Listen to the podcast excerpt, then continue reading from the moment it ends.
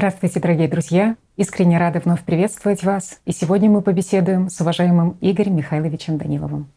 Здравствуйте.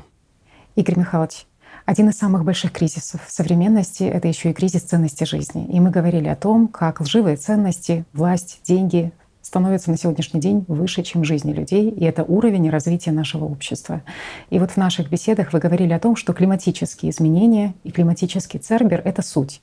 Суть нашей жизни, суть нашего бытия, всего того негативизма, который мы поддерживали на протяжении очень долгого времени, тысячелетий. И, конечно, возникает вопрос, а можно ли в современных условиях что-то еще сделать? И вы сказали, что, конечно, можно, если мы успеем, и если найдутся действительно настоящие герои, которые готовы бросить вызов не только самому Церберу, но и прежде всего глупости человеческой, стремлению к власти, к наживе, бесчеловечности. И вы знаете, мне очень приятно, что такие люди по миру есть. И я прежде всего говорю о участниках движения «АЛЛАТРА» и среди волонтеров Созидательного общества. Действительно очень смелые, здравомыслящие, честные люди. Но еще очень радует то, что вне проекта «Созидательное общество», вне движения «АЛЛАТРА» находятся те люди, которые понимают глобальные масштабы происходящего с климатом и тоже ищут решения. И я в сегодняшней передаче, конечно, не могу обойти стороной обращения Эгона Челокяна, который недавно обратился к политикам, к ученым, к людям, и говорил о том, что на сегодняшний день, в принципе, наша планета находится на грани самоуничтожения, и что она легко может повторить судьбу Марса. И для того, чтобы найти решение, нужно очень мало времени, и нужно объединить весь научный потенциал. Собственно, он предлагает создание такого единого научно-исследовательского центра. И, конечно, участники созидательного общества размещают фрагменты из вот его этого обращения. А я хотела бы сегодня спросить еще у вас, что вы думаете обо всем этом, о обращении Эгона Челокиана и вообще о всей этой ситуации? Да все понятно, собственно говоря, здесь. С одной стороны, он прав, он прав на сто процентов. Но, понимаешь, есть одно но, друзья. Он говорит не о созидательном обществе. Угу. Он как ученый, он подходит к этому, ну, я бы сказал, прагматично, взвешенно, исходя из своего опыта и предлагает ту модель, которую он видит. Угу. Собственно говоря, она имеет право на жизнь и, в общем-то, может послужить таким преддверием к переходному периоду в созидательное общество. Угу. Если мы рассмотрим из его обращения основные тезисы, когда он обращается к политикам. Что он говорит? Он говорит о том, что все должны закопать томогавки войны, то есть сесть за один стол, договориться. Все должны открыть свои границы для того, чтобы люди уже начали свободно мигрировать, для того, чтобы наш мир успел адаптироваться к этой ситуации, в которую мы вошли. В настоящее время уже нет смысла говорить о том, что когда-то куда-то мы войдем, какие-то климатические изменения. То есть из его посыла четко и понятно одно. Время пришло, и мы уже вошли в цикл. Ну, практически. И мы об этом говорим. То есть процесс уже начался, и для того, чтобы его остановить, как он говорит, нужен единый научно-исследовательский центр. В принципе, то же, что говорим и мы. Угу. Понятно, что он хорошо нас изучил, но не все так просто. И не все так легко, вот на мой взгляд. Если мы подойдем к созидательному обществу, то мы, обычные люди, мы не имеем возможности напрямую общаться с политиками, нас никто не хочет слышать и не услышит. Мы пробовали и неоднократно общаться с учеными, но нас не слышат.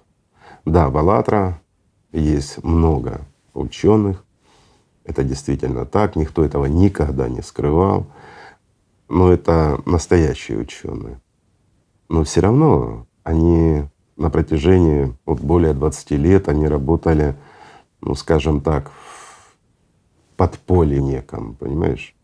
Почему? Потому что те, кто пытались заявить открыто о тех изменениях, которые происходят, поперек генеральной линии СО2 там и изменениям климата, которые, скажем так, широко пиарились во всех средствах массовой информации и поддерживались политиками, ну, те поплатились за свой энтузиазм и смелость и карьерами, работой, а некоторые жизнями. Поэтому остальным не очень хочется. Знаешь, отучили людей быть героями.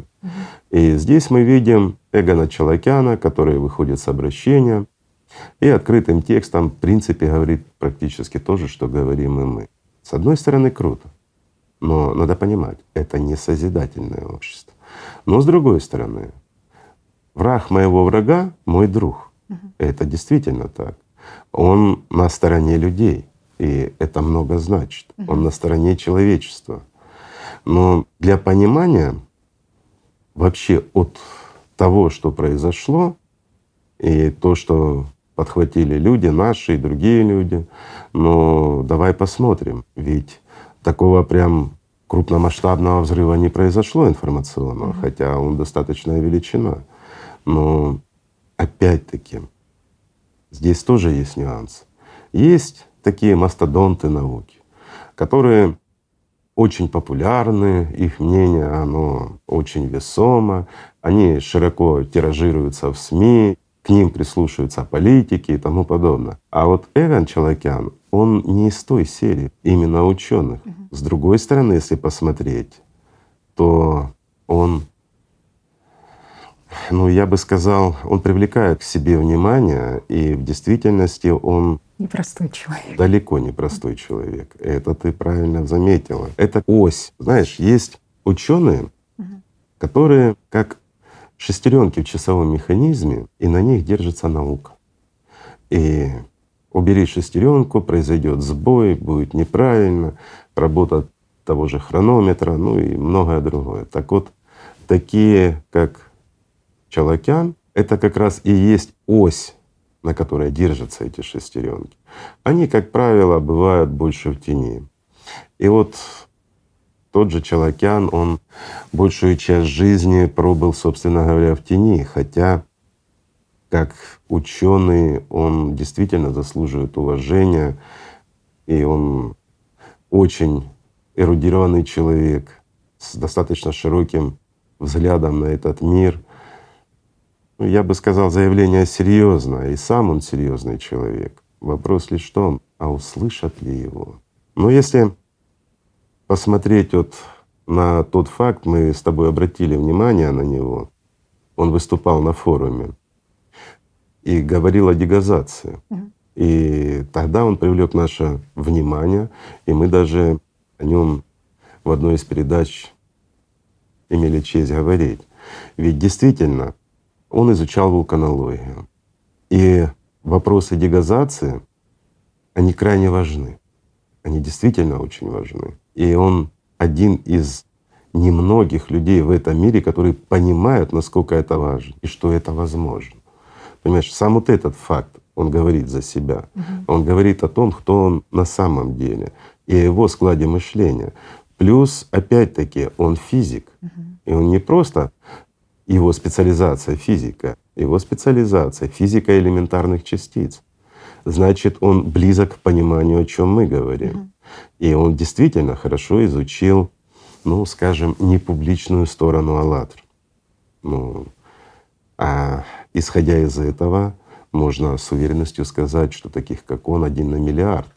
Это действительно так. Почему? Да, многие службисты изучали АЛЛАТРА, но чем они руководствовались? Публикациями в желтой прессе они получали сведения, во-первых, о публичной стороне «АЛЛАТРА» из источников, ну, скажем, которые сомнительны, хоть и говорили по центральным каналам и тому подобное, но кто писал это и кто делал?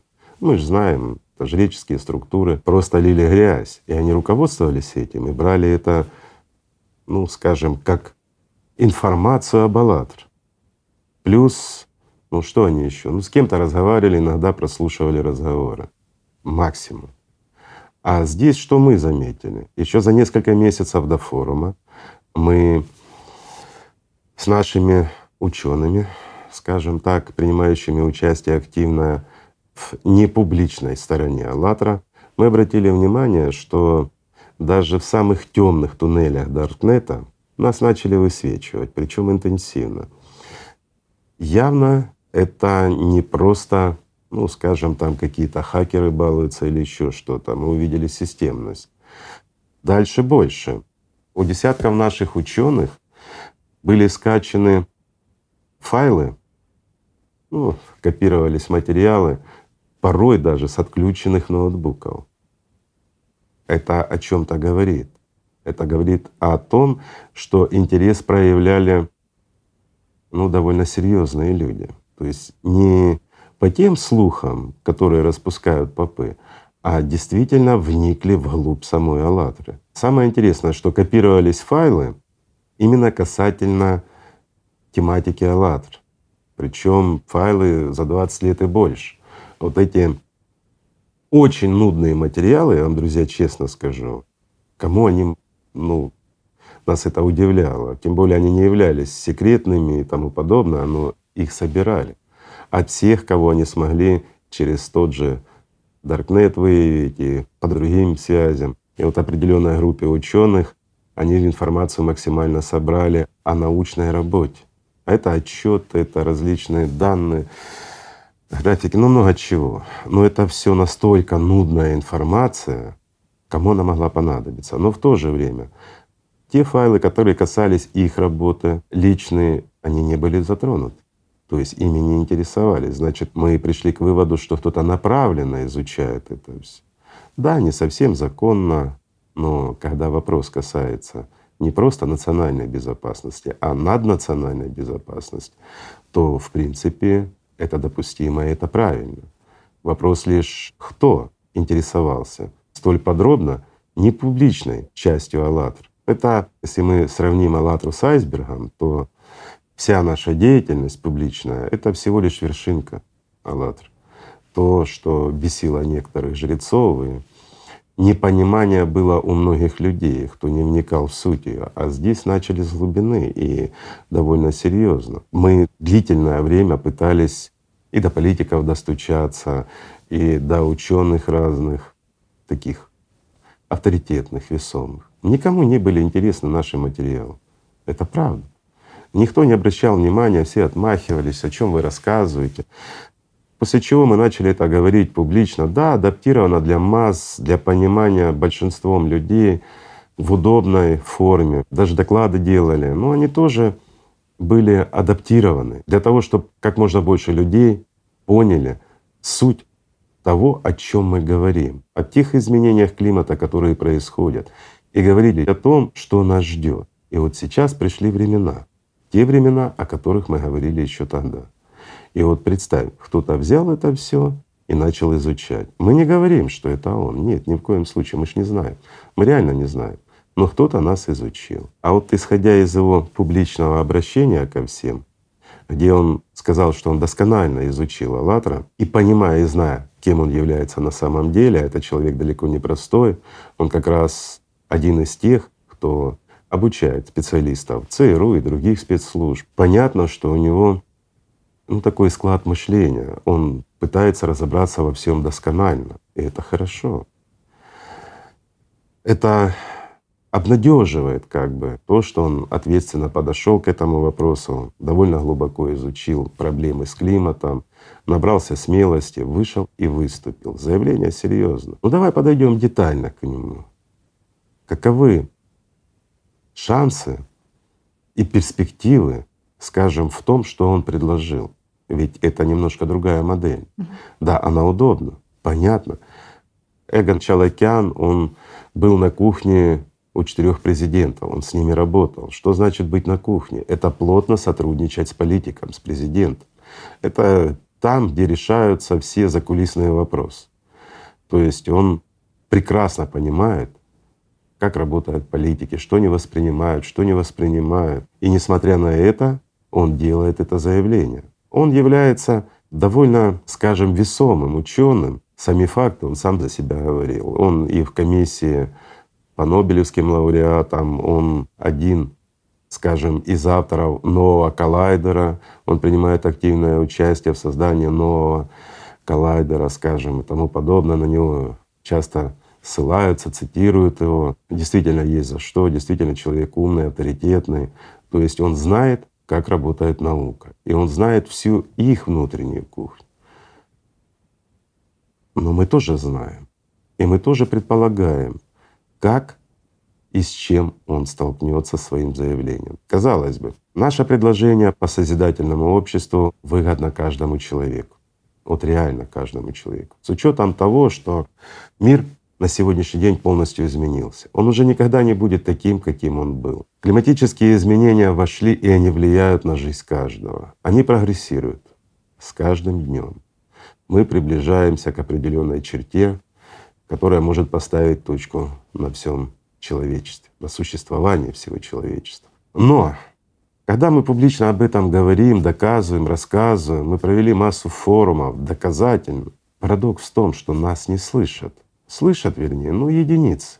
То есть это не распространяется молниеносно, не ознакомливаются с этим ни политики, ни ученые, несмотря на то, что да, много ученых принимают участие на тех же форумах, вот даже Челокян вот принимал участие и тому подобное. Но оно не является, скажем, таким информационным каким-то бумом, не ознакомляются люди. И более того, есть масса людей недальновидных, ну я бы даже сказал, извините, слегка дебильных, которые начинают хейтить на этой теме, публично выступать и тому подобное. То есть противостоять и смеяться над созидательным обществом, когда оно направлено на спасение их жизни и жизни их родных и близких, и всего человечества. То есть не воспринимается даже простыми людьми. Понятно, для политиков, но оно тоже неинтересно, созидательное общество, потому что оно предполагает, по сути, передачу власти человечеству. То есть не будет власть сосредоточена в одних руках. Ну, для них это не очень приемлемо. Для тех, кто привык властвовать, управлять всем миром, решать вопросы. Ну, такая царская жизнь, скажем. А здесь все передается людям, честно распределяется.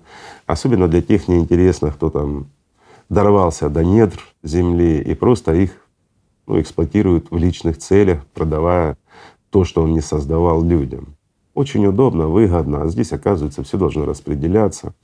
Ну, тоже неинтересно. Науки. Многим людям, которые, ну, в действительности, находясь всю жизнь в науке, никогда ей толком не занимаясь, это тоже не совсем интересно. Почему? Потому что высвечивает их глупость. Ведь мы говорим в созидательном обществе, что человек может получать какие-то звания, награды, когда его КПД идет в плюс. То есть, когда он смог улучшить жизнь всем и каждому, его научные изыскания отразились качественно на нашей жизни, улучшили нашу жизнь, тогда человек получает в соответствии с процентом улучшения и какие-то звания, какие-то награды, еще что-то. Большинство людей в научном мире ну, с этим не совсем согласны. Почему? Потому что понимают, что в таком случае они ничего не получат. То есть это те пустышки, которые заполонили и науку в том числе. естественно, им тоже не нравится. Поэтому мы поступили мудро, мы сделали ставку на людей, на электорат. Мы считаем, что это единственный вариант, когда все люди узнают, и пытаемся распространять в связи с тем, что у нас нет доступа к средствам массовой информации, ну, скажем, от человека к человеку, использование соцсетей, ну, там, где можно, где получается. Но этот проект направлен на действительно создание, опять-таки, практически того же центра, о котором он говорил научным. В конечном счете наука должна объединиться и спасти человечество. Другого варианта нет. Почему? Наши ученые в действительно настоящие ученые, которые работают в своих лабораториях, в своих институтах, но они неравнодушны к будущему. И у них хватило ума увидеть очевидно, а то, что уже наглядно видят даже, извините, эти дебилы, которые хейтят нас. Но тем не менее осознать всю сложность сложившейся ситуации у них ума не хватает. А у наших ученых хватило, еще Бог знает, когда это увидеть. И люди начали работать в этом направлении в поисках причинно-следственных связей и поисках, что делать. Естественно, мы за долгие годы пришли к пониманию, что есть внешний источник космического воздействия, который усиливает внутреннюю энергию, то есть она преобразуется в эндогенную энергию в недрах нашей планеты. И как следствие все, что мы видим сейчас, и видим прогрессию, которая налицо. И пришло понимание, что противостоять этому мы сможем тогда, когда мы уйдем в саму глубь. То есть на сегодняшний день вся наша наука, она пытается разобраться, что такое квантовая механика, с теми парадоксами, с которыми сталкивается, пытается хоть как-то понять. Мы достаточно давно пришли к пониманию, что ответ лежит за гранью квантовой механики. И уже давно в этом направлении, скажем так, работали и продолжаем. И вот интересно, что Эгон Чалакян, он тоже заговорил за это. Ну, понятно, что владеет информацией и на таком уровне. Это тоже приятно. И приятно, что он готов взяться как физик, занимающийся изучением элементарных частиц, то есть как раз той физики, о которой мы говорим. И он готов за это взяться. И он говорит тоже о создании единого центра. Есть нюансы. И вот давай поговорим об этих нюансах. То есть как бы все понятно, все правильно, все просто. А поддержат ли его политики? А от них, от их решения зависит реализация его плана, который он предложил. План реально по спасению всего человечества. И вот вдуматься, у нас миллионы ученых, а нашелся только один человек, который открыто выступил. А теперь что будут делать политики? Их масс, их тысячи по миру. Первое, даже услышав его, еще не факт, услышат ли они его, но даже услышав его, что они сделают? Давайте логически рассуждать. Они спросят у своих советников по науке. Что скажут те советники по науке, то есть те же ученые? Примут ли они сторону человечества и человекян? Хороший вопрос, да? Ну, все мы скажем, как логично, человек говорит правду, и они обязаны принять. Ну, на кону их репутация, а значит их, ну, скажем так, гордыня, их звание и все остальное. Если они тому же политику, президенту скажут, да, Человекян прав, у нас есть проблема, и действительно нужно делать то, что говорит он. Тогда политик спросит, а почему вы мне не говорили об этом 10 лет назад, 5 лет назад, неважно. Почему я слышу вот от этого человека, но не слышу от вас? Что они скажут? Что мы этого не знали? Простой вопрос. Но поймите правильно, друзья, у каждого человека сознание работает одинаково. Все мы, вне зависимости от того, на каком посту мы сейчас, мы все получили свои доминирующие образы на нашу жизнь еще в песочнице. И вот сидя в одной песочнице, мы сформировали себя такими, какими мы есть сейчас. Одни из нас стали простыми людьми, такие как мы. Другие стали президентами, третьи стали учеными, которые дают советы в отношении науки тем же президентам. Но наши образы, они еще с песочниц. И, как правило, эти образы они подкреплены нашей гордыней, манией величия, ну и опять-таки нашим желанием жить хорошо, да? Когда мы выбиваемся наверх, ради чего туда идут люди? Чтобы мир спасать? Откуда войны? Откуда ненависть такая? Навязанная ненависть друг к другу. Ну, ответ уже понятен. Явно не для того, чтобы спасать мир. И явно не для того, чтобы служить человечеству. Личные амбиции и интересы заставляют людей карабкаться по социальной лестнице как можно выше. И вот забрались они на вершину. Кто на какую смог. Президент стал президентом, а вот его советник, научный сотрудник, стал его советник. И теперь он должен признать, что он тупой. Сделает он такой жест человеческий и признает это, что человекян прав и что миру скоро конец. Да и вообще знает он это или понимает он это? Понимают ли они, что давайте просто скажем, что это цикл? Конечно, нет. А у меня напрашивается вопрос, а почему? Знаете, я понимаю, изучать цикл крайне сложно, да, казалось бы. И вот многие сразу почему-то начинают думать о том, что нужно создавать экспедицию, ехать Бог знает куда, там, где холодно и нехорошо, выбирать эти керны. Да, они информативны очень, и по ним очень легко судить о прошлом. Но у меня простой вопрос к научному миру. Скажите, у вас под ногами на протяжении всего этого времени была эта информация везде, в любой точке нашего мира.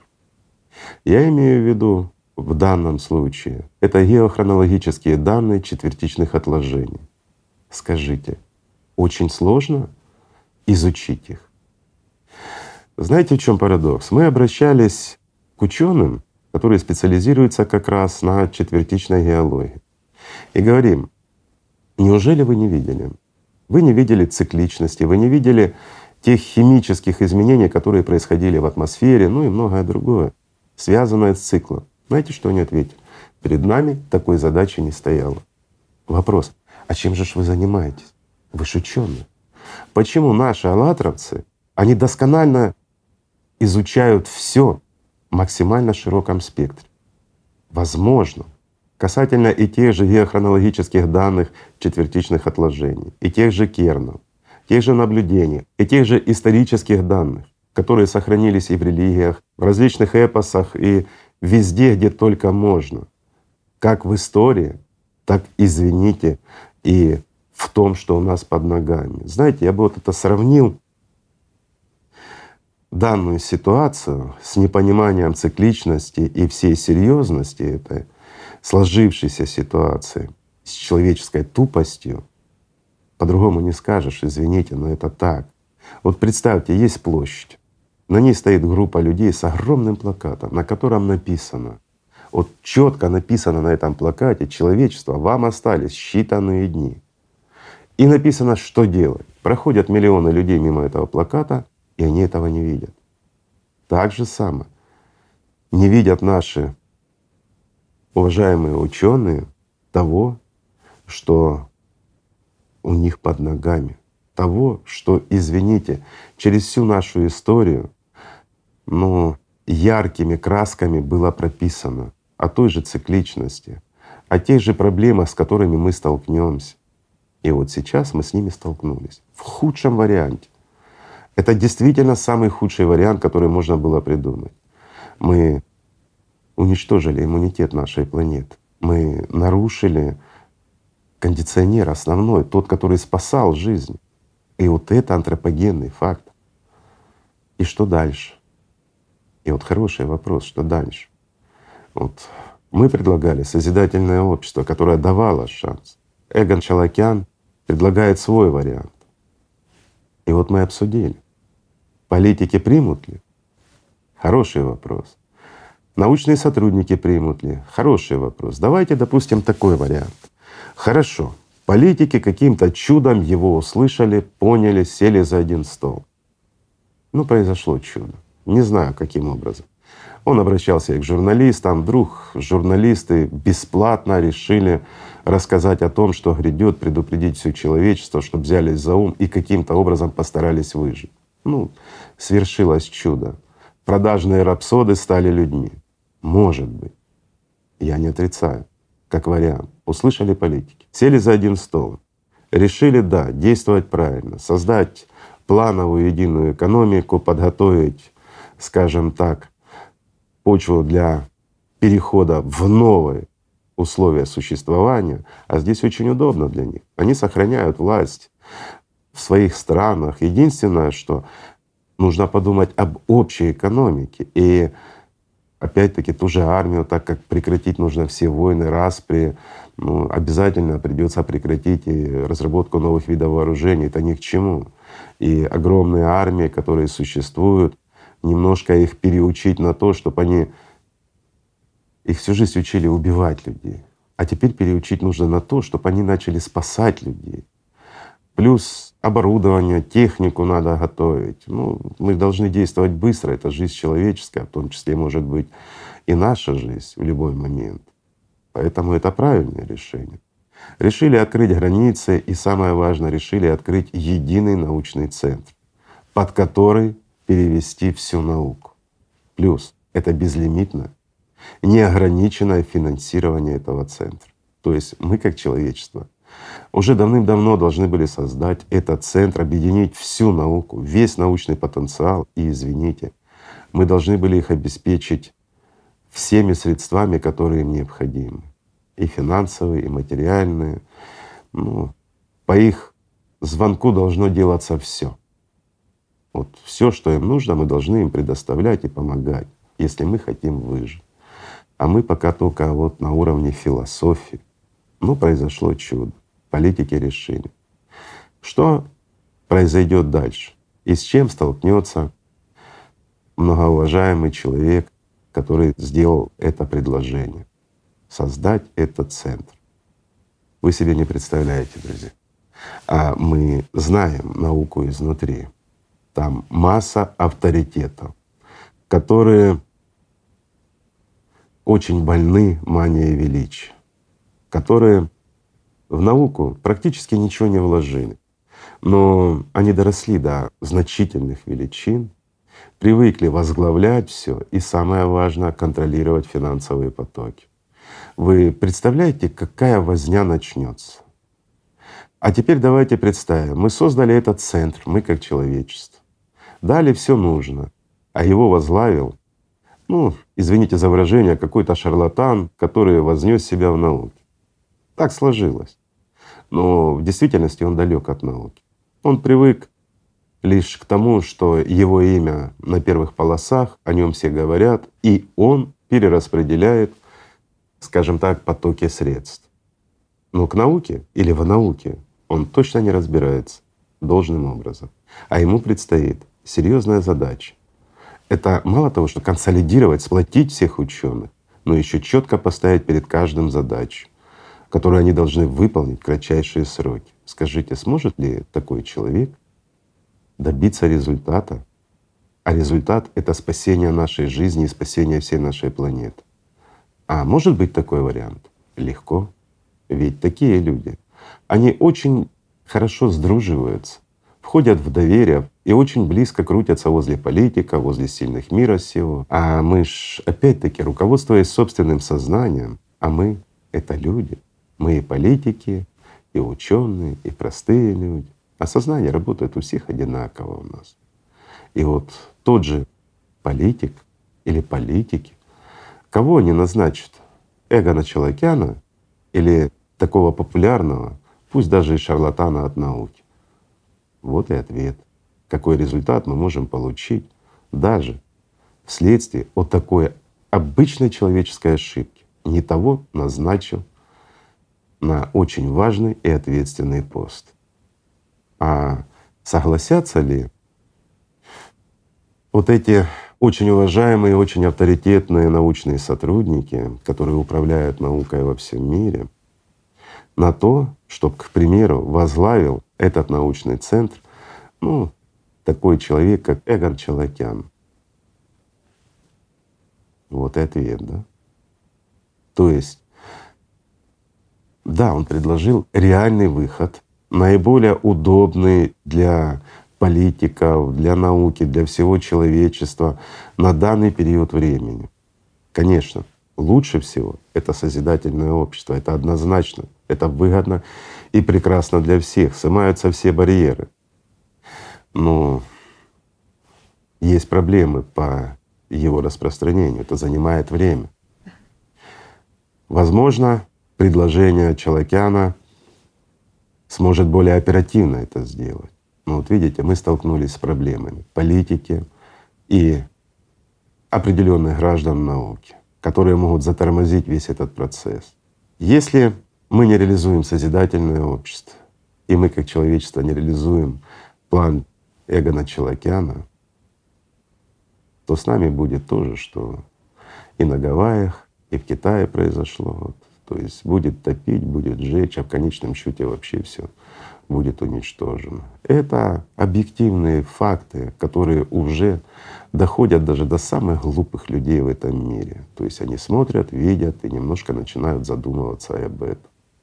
Плохо, что глупые люди порой недальновидные управляют этим миром и имеют влияние на сознание масс, которые не видят очевидно.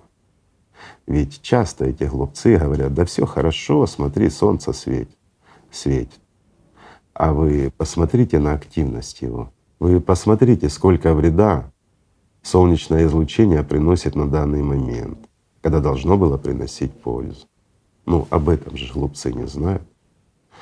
Так что проблемы серьезные.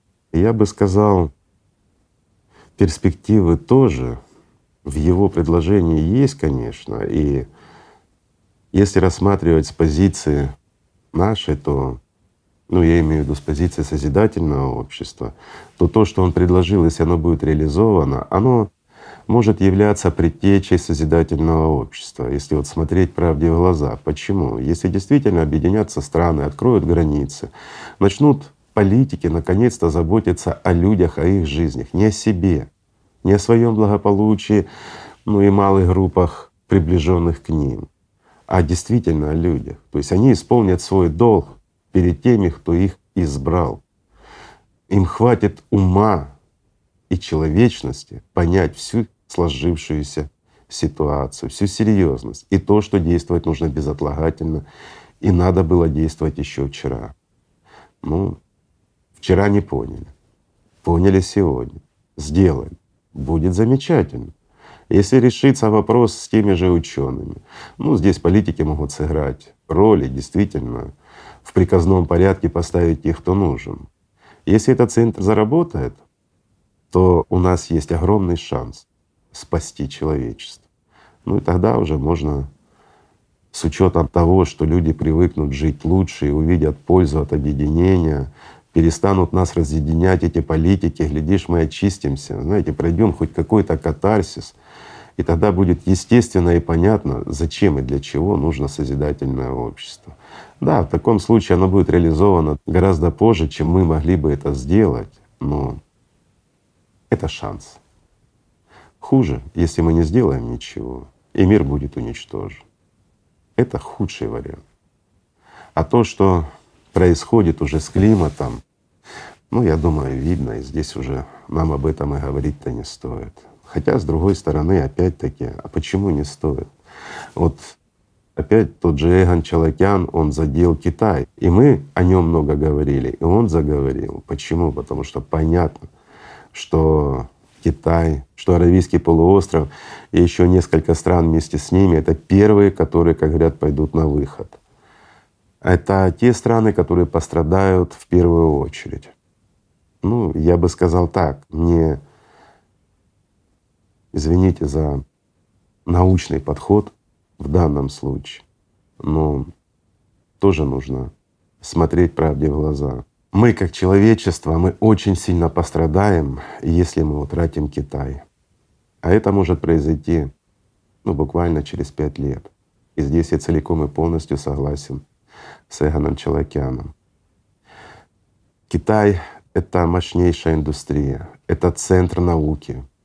Их опыт колоссален. И в настоящее время, когда происходят такие катаклизмы, и мы движемся потихоньку, но к неизбежному. Да, я не сказал бы, что потихоньку. Сейчас мы движемся уже скачкообразно и очень быстро, и на глазах все меняется. Если мы утратим Китай, мы утратим уникальные технологии и возможности. Мы не должны этого допускать, потому что это отразится на всех. Мы не должны утратить Корею, ну и не должны утратить тот же Аравийский полуостров. Не должны. Это люди а люди — это мы. Хотя, если подходить серьезно к этому вопросу, то шанса у нас пройти, даже если мы прямо сейчас начнем все делать, и центр создадим этот научный, подключим максимум наших умных ученых людей, и естественно мы все знания, которые есть в АЛЛАТРА, они будут предоставлены не с пустого места, а с хорошего фундамента можно будет работать настоящим ученым, и шансы на выживание у нас огромны в таком случае, но все равно мы утратим. Без утрат мы уже не пройдем. Мы уже утратили, смотрите сколько. Буквально в течение этого месяца наши утраты общечеловеческие уже огромны. И территории, и финансовые потери, и самое страшное — потери наших жизней, наших человеческих жизней. И мы понимаем то, что происходит с океаном, и в недрах Земли — это большая проблема. Ну, опять-таки, мало кто из ученых понимает даже то, о чем я хочу сейчас сказать, да и вряд ли они слышали, хотя это основополагающее. Я имею в виду магматические потоки, которые создают сейчас себе новые направления, нагрев магмы, ее расширение, которое образуется вследствие дополнительной энергии и нестабильности нашего ядра. Ну да, это эндогенное тепло, но оно вырабатывается вследствие получения нашим ядром нашей планеты дополнительной огромном количестве энергии. И вот отсюда все беды. Ну и антропогенный фактор. Мы уже говорили о нем по поводу нашего океана. Он не выполняет свои функции. Но мы можем все восстановить, если у нас будет шанс, хоть какой-то. Поэтому извините за весь этот сумбур, но действительно ситуация серьезная и крайне сложная. Конечно, мы хотим и делаем все от нас зависящее, чтобы хоть как-то спасти нашу планету. Мы здесь живем, это наш общий дом. Мы понимаем, что нас не хотят слышать, и мы понимаем, что Эгон Чалакян столкнется с таким же непониманием, и масса и политиков, и ученых тоже не захотят его слышать. И вряд ли он получит общечеловеческую поддержку. Нет, со временем все станет на свои места, и политики будут бегать и за ним, и за нами, и искать решения. Ну, если мы останемся еще к тому времени, пока до них дойдет, что проблема действительно острая, настоящая. А поймут они тогда, когда, наверное, большая половина мира будет уничтожена. Вряд ли они раньше зашевелятся. Ну, власть. И сказки от тех же их советников, которые находятся рядом, научные советники, которые будут, как мы уже говорили с вами, прежде всего думать о собственной рубашке, о собственной мании величия и хорошем положении в обществе, чем о всем человечестве. Но это же проблема не только их. Это же проблема каждого из нас. А разве мы другие? Вот в чем проблема. Но нам надо где-то найти человечность для всех одну общую. Нам надо как-то пересилить нашу глупость, стать сильнее, человечнее, протянуть руку друг другу и посмотреть правде в глаза и признать то, хотя бы то, что Эгон Челокян прав, и поддержать хотя бы его, если уж сложно понять все скажем так, положительные стороны созидательного общества.